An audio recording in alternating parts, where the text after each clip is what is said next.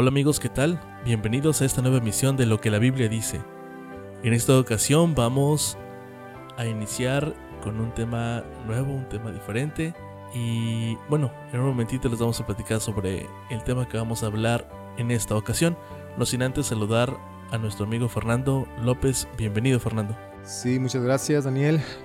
Es un gusto, una bendición estar aquí nuevamente en esta nueva emisión de lo que la Biblia dice. Como bien dices, vamos a tocar un tema diferente y esperamos que seamos guiados por el Espíritu Santo. Bienvenidos todos. Gracias, gracias Fernando. Amigos, continuemos escuchando esta emisión de lo que la Biblia dice. Vamos a hablar sobre María, la Madre de Jesús. Es un tema que quizá para algunas personas pueda, pueda llegarse a dar un poco delicado. No queremos herir susceptibilidades, solamente buscamos compartir lo que la palabra de nuestro Dios dice, reafirmar su palabra y que nuestro Dios nos dirija en esta ocasión.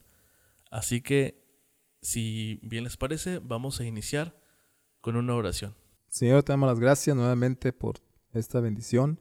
Pedimos que seas tú el que mueva nuestros corazones, que capacites y endulces nuestras palabras y que los que escuchen esta emisión también sean impresionados por tu Santo Espíritu. Quédate con nosotros, guíanos por favor, en el nombre de Jesús. Amén. Cuando el pecado entró en el jardín del Edén, Adán y Eva tuvieron que salir de él y nuestro Señor les dijo que un día llegaría un libertador, un Mesías. Y con el paso de los años, de los siglos, porque vaya que pasó tiempo, en el corazón de las mujeres israelitas del pueblo de Israel anhelaban ser la madre de Jesús, anhelaban que su primer hijo fuese ese hombre que libertaría al pueblo de pecado que fuera el Mesías prometido. Quizá con el paso de los años, amigos, eh, esas, eh, las familias, las damas y el pueblo fue perdiendo un poquito de la noción de lo que realmente el Mesías llegaría a ser. Quizá al final de los días, cuando se aproximaba el nacimiento de Jesús, ellos crearon un libertador político, eh, no un libertador de pecado, que fuera a traerles una de riquezas eh, materiales. Exactamente, así que con el paso del tiempo el ángel de Jehová se le presentó a una mujer en una ciudad llamada Nazaret. En, esta historia se registra en Lucas 1.26. Al sexto mes el ángel Gabriel fue enviado por Dios a una ciudad de Galilea llamada Nazaret, a una virgen desposada con un varón que se llamaba José de la casa de David, y el nombre de la virgen era María. Continuó diciendo, y entrando el ángel en donde ella estaba, dijo, Salve muy favorecida, el Señor es contigo, bendita tú entre todas las mujeres. Amigos, quisiéramos hacer una pausa en este, en este momento. Habían pasado muchos años desde que el pecado había entrado en este mundo. Era el momento que llegara el libertador y Dios ya había elegido a una mujer, a María. ¿Por qué eligió a María? ¿Qué, qué características tenía María? Seguramente María, dijo un amigo, era de una belleza muy agradable a la vista, pero seguramente su belleza interior era superior. También María seguramente tendría otras características. Fernando, ¿qué opinas? Sí, yo me imagino que aparte de ser una, físicamente era muy, muy bella, eh, era una mujer sencilla, una mujer humilde de, pues de carácter, de, forma de ser. Y tal vez también humilde en el sentido material, pero más que eso era eh, obediente. O sea, yo me imagino que amaba mucho a Dios. Bueno, no me imagino y estoy seguro que amaba mucho a Dios, que era muy ferviente de, Dios, eh, alababa, cantaba a Dios. Y Debido a ello, creo que Dios la eligió para ser eh, la mamá de su hijo, o sea, la mamá del hijo de Dios.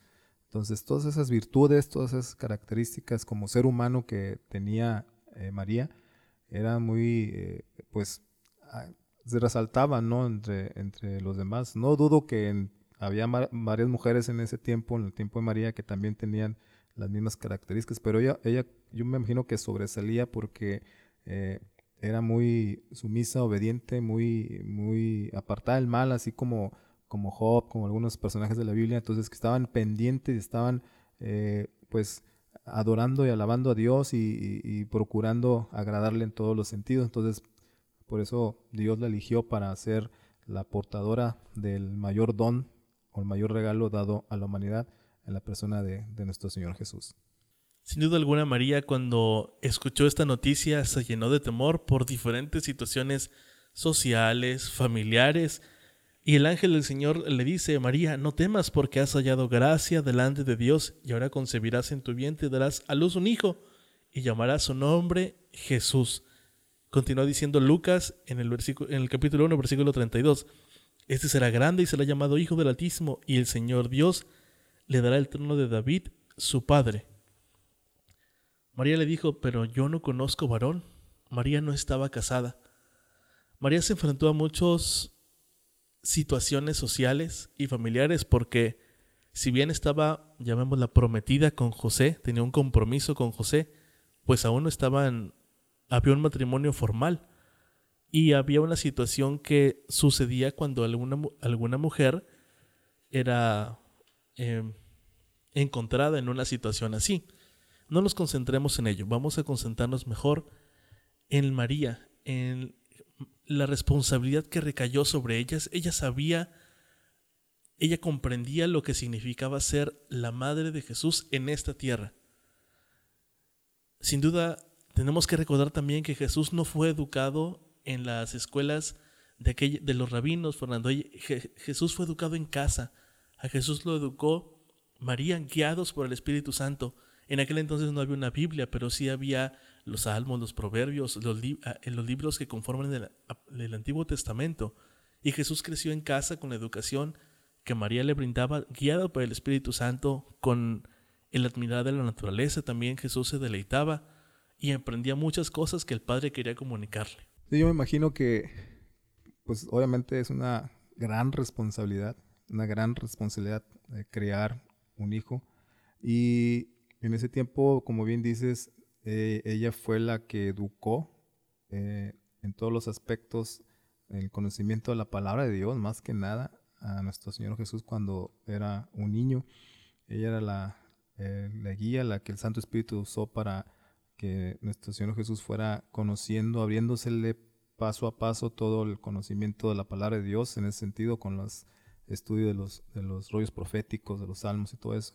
Entonces, una gran responsabilidad sin duda alguna que llevó esta mujer elegida por Dios, María, con su hijo Jesús y, prueba de ello es de que también fue moldeando, por así decirlo, el carácter de nuestro Señor Jesús desde la infancia a la adolescencia. Entonces, por eso se vio, creo yo, un poco la mano también de, María, porque ella era, como ya dijimos, era, era sencilla, era humilde, era eh, eh, pues obediente y fervorosa de Dios. Entonces, todo ese carácter lo transmitió a nuestro Señor Jesús, ha guiado todo por el Espíritu Santo. Entonces, gran responsabilidad y, una forma, eh, como tú dices, el entorno en el que vivía, el entorno social de, aquellos tiempos, pues era muy difícil para las mujeres. Si, aunque estuviera casada, era, era difícil. Ahora te imaginas soltera y embarazada, no de, no de, sin estar casada. Entonces era, era muy difícil, muy difícil. Y sin duda alguna ella se escondió, se refugió en Dios para sobrellevar toda esa situación y no verse, eh, pues, no sé, caer en la incredulidad o, en otra situación que le hubiera traído un poco más de, consecuencias no, no, muy favorables. Entonces, ahí vemos la virtud de, de, María como ser humano, por eso Dios, repito, eligió a esta mujer para ser madre de nuestro Señor Jesús. María continuó en el crecimiento de Jesús, en su niñez, adolescencia, juventud, adultez. Recordemos cómo ella vio el inicio del ministerio de Jesús en esta tierra. Ella fue un testigo de lo que Jesús hacía, de lo que su hijo hacía. Y también le tocó ver la manera en que Jesús daba su vida por cada uno de nosotros. También se llenó de alegría cuando Jesús resucitó. Y seguramente como los discípulos se le llenaron sus ojos de lágrimas cuando vieron a Jesús partir en su ascensión. La Biblia ya no registra más la historia de, María, la madre de Jesús. Quisiera hacerte una pregunta, Fernando. ¿María estará con vida aún o será que descansa en el Señor? Muy buena pregunta. Vamos a tratar de contestarla según lo que la Biblia dice. Y para contestarla debemos tener en cuenta un principio general, y es que la Biblia ni una sola vez exalta a María como siendo más superior que los hijos de Dios. Repito, la Biblia ni una sola vez exalta a María como siendo más superior que los hijos de Dios. Aunque María fue una mujer muy privilegiada, porque fue el medio que Dios usó para encarnar al Mesías, este privilegio no lo coloca por encima de ningún hijo de Dios o que ella merezca alguna clase de posición especial en el reino de los cielos. Al contrario, ella se considera indigna cuando estuvo en esta tierra, o sea, cuando vivió en esta tierra, en el capítulo 1 del, libro de Lucas, ella no se consideraba digna del Señor cuando se le apareció el ángel Gabriel, donde le anunció que iba a tener un hijo, el hijo de Dios. Entonces, eh, no merece, o sea, no, no hay una clase especial en el reino de los cielos para ella. Por lo consiguiente, si en verdad hubo alguien que fue llamado grande y mayor que los profetas y vamos en ese terreno, pues fue Juan el Bautista, según Mateo 11:11, 11, o sea, que dijo Jesús que pues no, había, no, no ha habido mayor profeta que Juan el Bautista. Y basado en este principio notaremos lo siguiente. No existe un solo texto bíblico que diga que María está en el cielo intercediendo por los pecadores. Esta es una enseñanza católica romana. Tampoco podemos decir que la mujer de Apocalipsis 12 sea María. Está fuera de contexto decir eso. Esta mujer que se menciona aquí es símbolo de la verdadera iglesia. Vamos a leer Apocalipsis 12, 7 para saber de qué habla o lo que la Biblia dice al respecto y vamos a darnos cuenta de que el, simbolismo es diferente a lo que le quiere dar eh, o se ha creído eh, pues consecuentemente o generalmente. Entonces Apocalipsis 17 dice que entonces el dragón se airó contra la mujer y fue a combatir al resto de sus hijos, los que guardan los mandamientos de Dios y tienen el testimonio de Jesús. Entonces, está fuera de contexto decir que esta mujer que se menciona en Apocalipsis 12.7 es símbolo, es, o sea, es este, mejor dicho, es, es, símbolo de la iglesia. O sea, eh, hay un poquito de, de, confusión, por así decirlo, pero eh, nos, la Biblia nos remarca o nos recalca en ese sentido lo que debemos de, de, entender o estudiar o aceptar referente a esta, a esta cita bíblica que leímos. Entonces, en conclusión, creemos que María, la madre de Jesús, descansa en el Señor, mas no está viva y no generemos confusión, como bien decías, en los pasajes de Apocalipsis. Ahora, eh, adelante, Fernando. o sea, comentando, siguiendo con el comentario, mira, si en verdad María estuviera en el cielo, algún profeta o apóstol la hubiera visto en visión, que estaba al lado del Padre intercediendo por nosotros. Es decir, cualquiera de los profetas o apóstoles hubiera mencionado, hubiera señalado, hubiera comentado que él había visto al lado del Padre intercediendo por nosotros y en verdad María está, en el cielo. Pero no se dice nada. Un ejemplo de esto es la visión de Esteban, cuando Esteban eh, en el capítulo 7 del libro de Hechos, versículos 55 y 56, él vio los cielos abiertos y vio a Jesús. Yo me imagino que, hasta Jesús le sonrió. Entonces Esteban no, vio, no dice que vio a alguien aparte de Jesús al lado de Dios y la Biblia dice que el único que intercede por nosotros es Cristo. Entonces, en ese contexto podemos señalar que María no está en el cielo. Acabas de decir algo muy interesante. La intercesión. Dices que la intercesión solamente, debemos recordar que solamente es a través de Jesús, no es a través de un ser humano, no es a través de alguna figura representativa de la iglesia, no es a través de los pastores, ni nada más. Entonces, no es a través de María la Madre de Jesús. Hay algunas denominaciones que buscan o le dan un lugar de adoración a María. ¿De dónde sale, de dónde nace esto? Pues mira, eh, si no está en el cielo, entonces, ¿en dónde está? Sería la pregunta también. O sea, si no está en el cielo María, entonces, ¿en dónde está? Y lo que la Biblia dice es de que según María, o mejor dicho, María resucitará en la resurrección de los justos. Según la Biblia, María resucitará en la resurrección de los justos. ¿Por qué creemos esto? Vamos a leer primera a los tesalonicenses, capítulo 4. Primera a los tesalonicenses, capítulo 4, versículos 14 al 16. Dice, porque si creemos que Jesús murió y resucitó, así también traerá Dios con Jesús a los que durmieron en él. Por lo cual decimos esto en palabra del Señor, que nosotros que vivimos, que habremos quedado hasta la venida del Señor, no precederemos a los que durmieron, porque el Señor mismo, con voz de arcángel, con trompeta de Dios, descenderá del cielo y los muertos en Cristo resucitarán primero.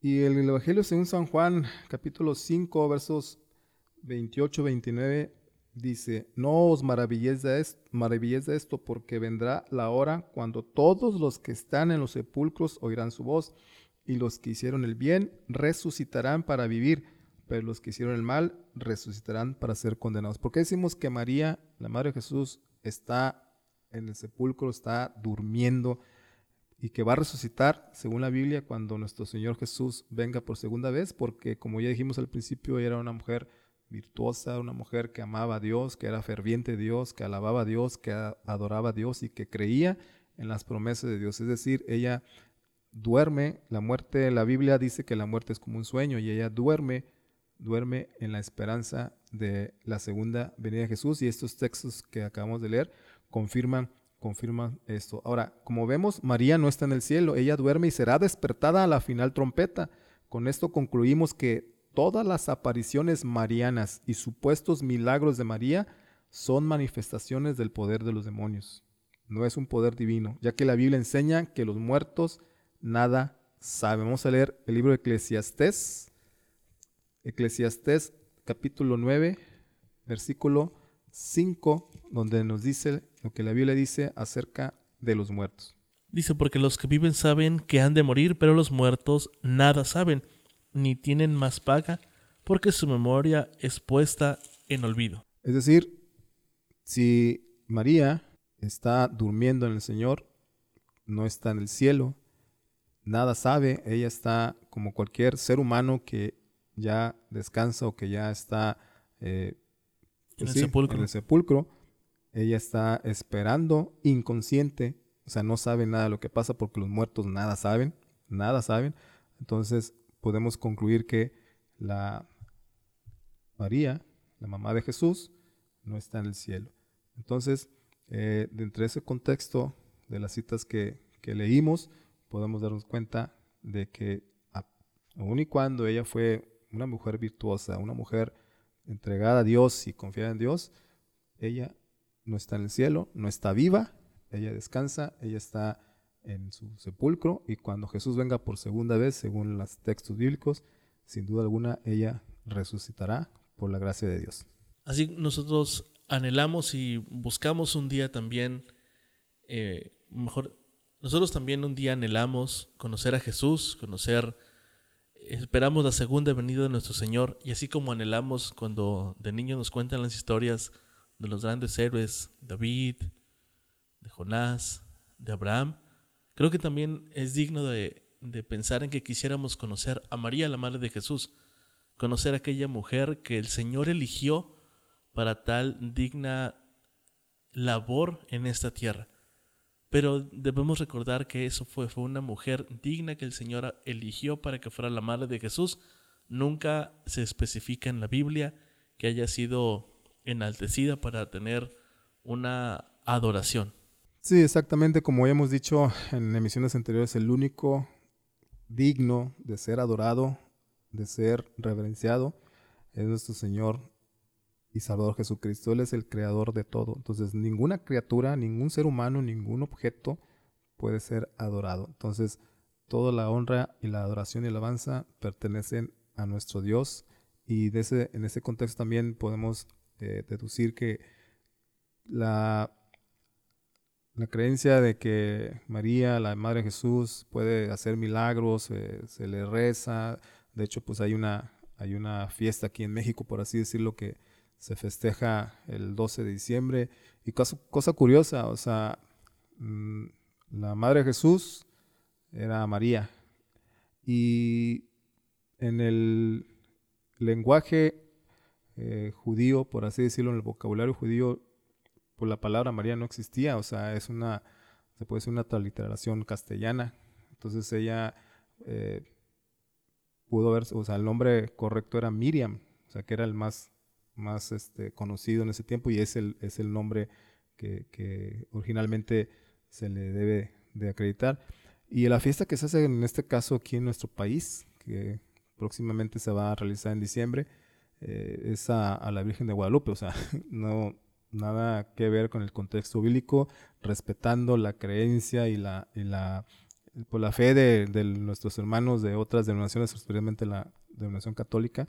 Eh, pero lo que la Biblia dice es, es, es muy sencillo, es muy claro. Entonces, eh, ahí sí un poco de, de, pues de confusión, pero si en la Biblia la Madre Jesús de nombre fue María y la fiesta que se celebra en este nuestro país es a la Virgen de Guadalupe, como que sí hay un poco de, de, incoherencia, por así decirlo, pero bueno, entonces es muy claro lo que la Biblia dice, lo que Dios ha dicho en su palabra acerca de, de, este tema y concluimos también de que ningún, ningún ser humano, sea vivo o esté muerto, debe ser objeto de adoración y reiteramos que solamente nuestro Dios es el único que debe ser adorado. ¿Y dónde encontramos esto? Pues en Éxodo 20, versículos del, del 3 al 6 dice, No tendrás dioses ajenos delante de mí, no te harás imagen ni ninguna semejanza de lo que está arriba en el cielo, ni abajo en la tierra, ni en las aguas, debajo de la tierra. No te inclinarás a ellas, ni las honrarás, dice el Señor, porque yo soy Jehová tu Dios fuerte, celoso. Nuestro Señor lo dijo claramente en el primer y segundo mandamiento, no tendrás otros dioses. Entonces,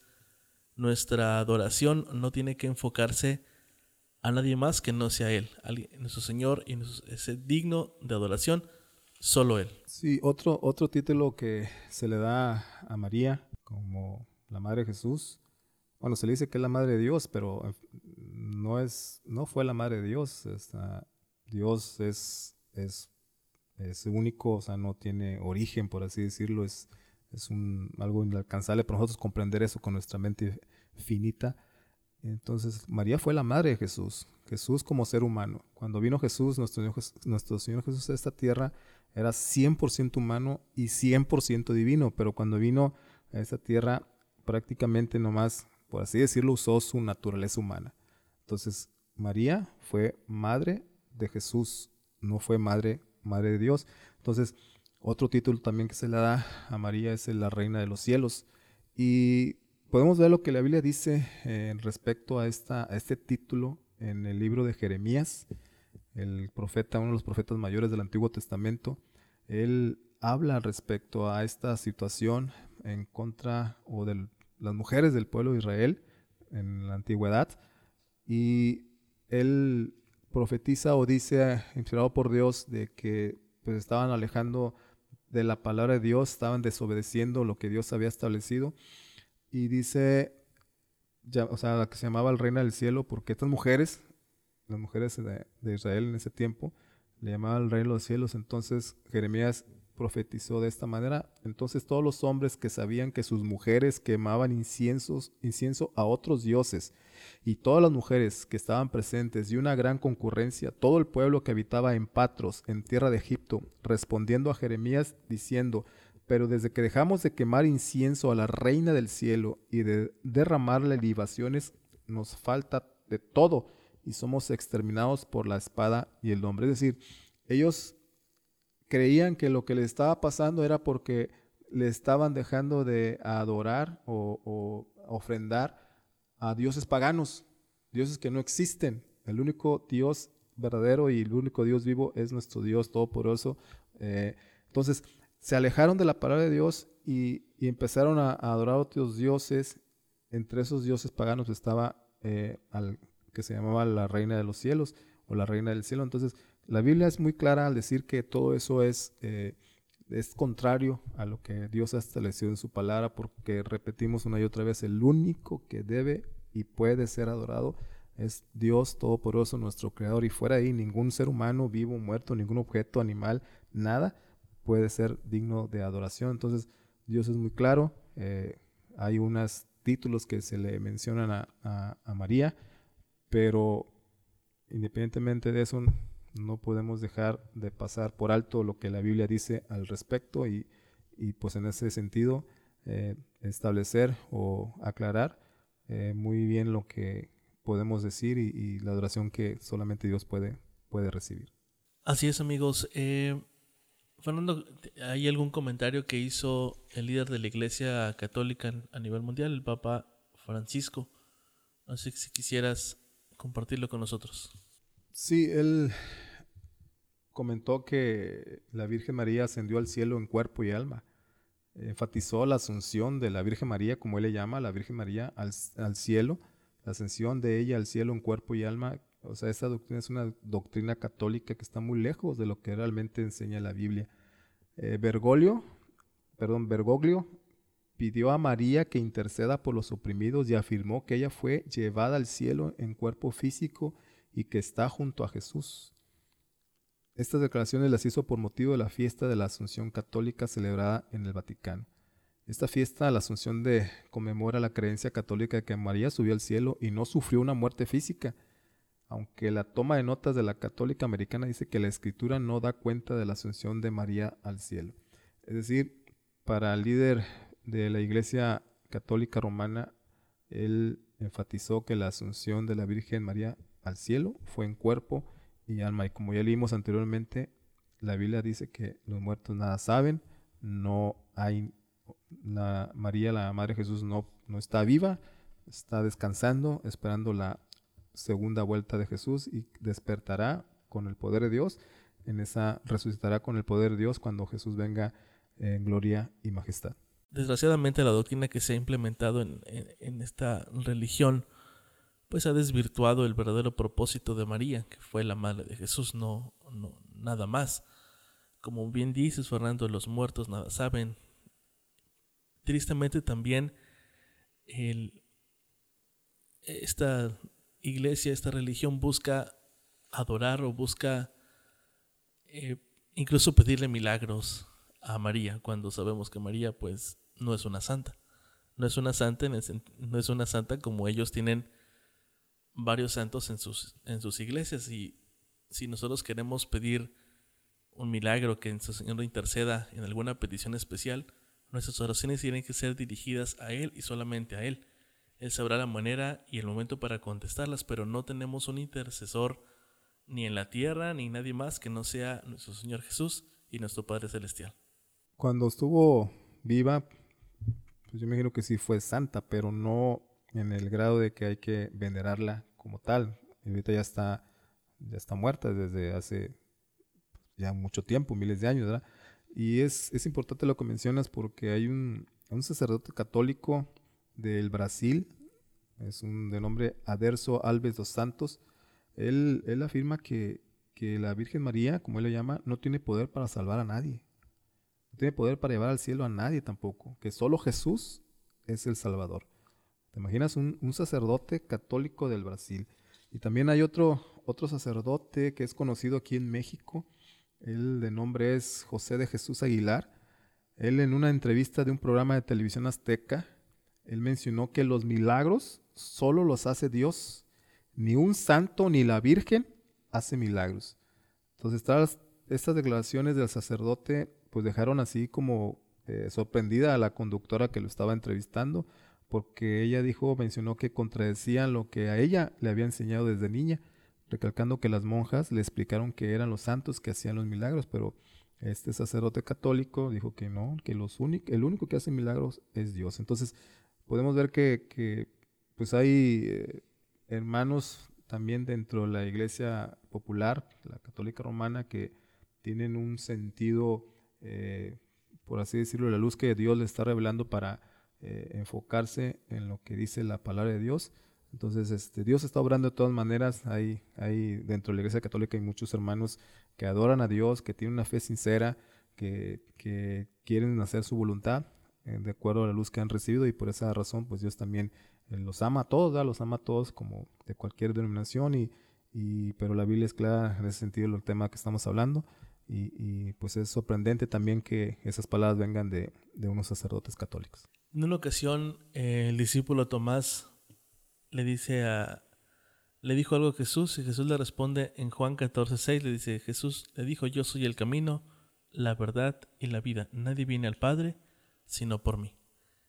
En esta tarde, amigos, hemos conversado un poco acerca de María, la madre de Jesús. Recordemos lo que hemos hablado.